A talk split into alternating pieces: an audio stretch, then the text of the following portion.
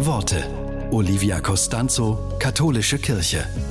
Die Friedenspreisträgerin Sitsi Dangaremgua wurde gefragt, was ein Leben ohne Humor wäre.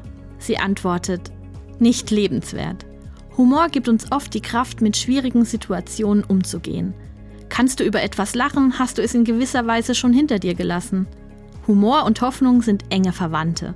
Sie lassen uns spüren, dass ein dunkler Moment nicht das Ende der Geschichte ist.